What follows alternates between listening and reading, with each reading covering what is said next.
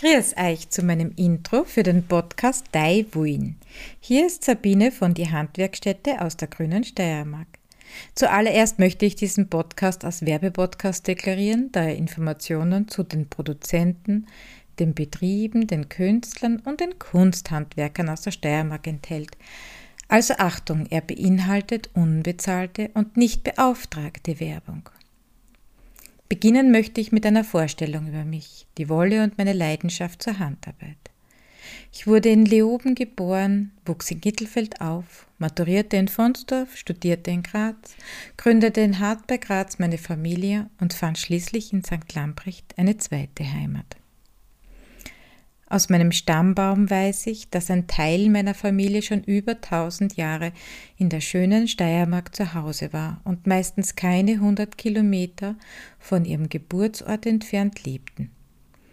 Dieses tiefe Gefühl des Verwurzeltseins mit der Steiermark begleitet mich schon mein ganzes Leben.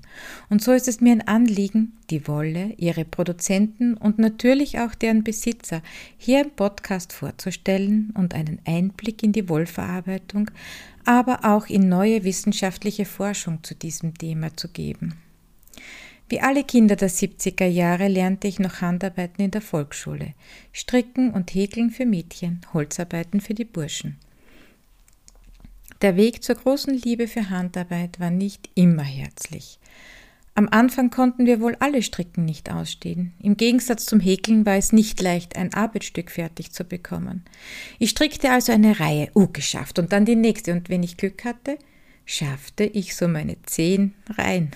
Bis ja, bis eine oder zwei Maschen von der Nadel fielen und ich im Eifer des Gefechts statt die zwei Maschen wieder heraufzuholen, das ganze Werkstück vernichtete.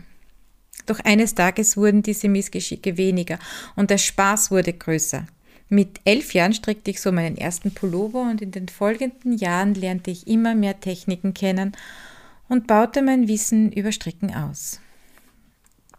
Irgendwann entstand auch die Sehnsucht, die Wolle selbst herzustellen.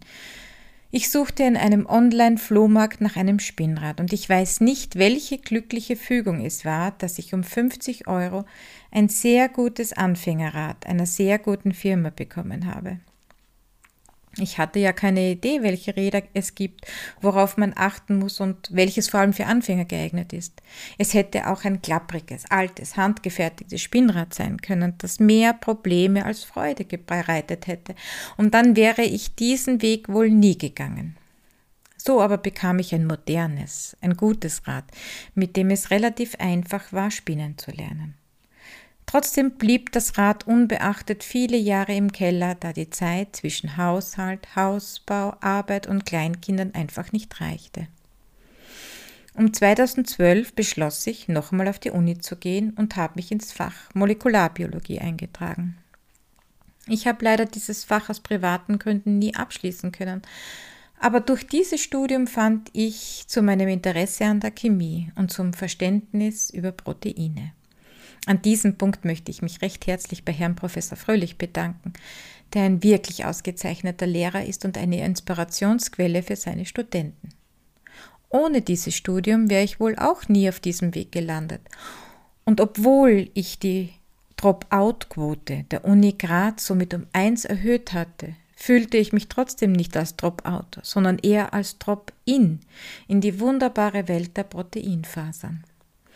Nach einer privat und beruflich sehr stressigen Zeit fand ich nun mein Spinnrad im Keller wieder und beschloss vor circa fünf Jahren, endlich mit dem Spinnen anzufangen. Und wie alles im Leben, wenn der Boden reif ist, dann fällt die Saat fruchtbar.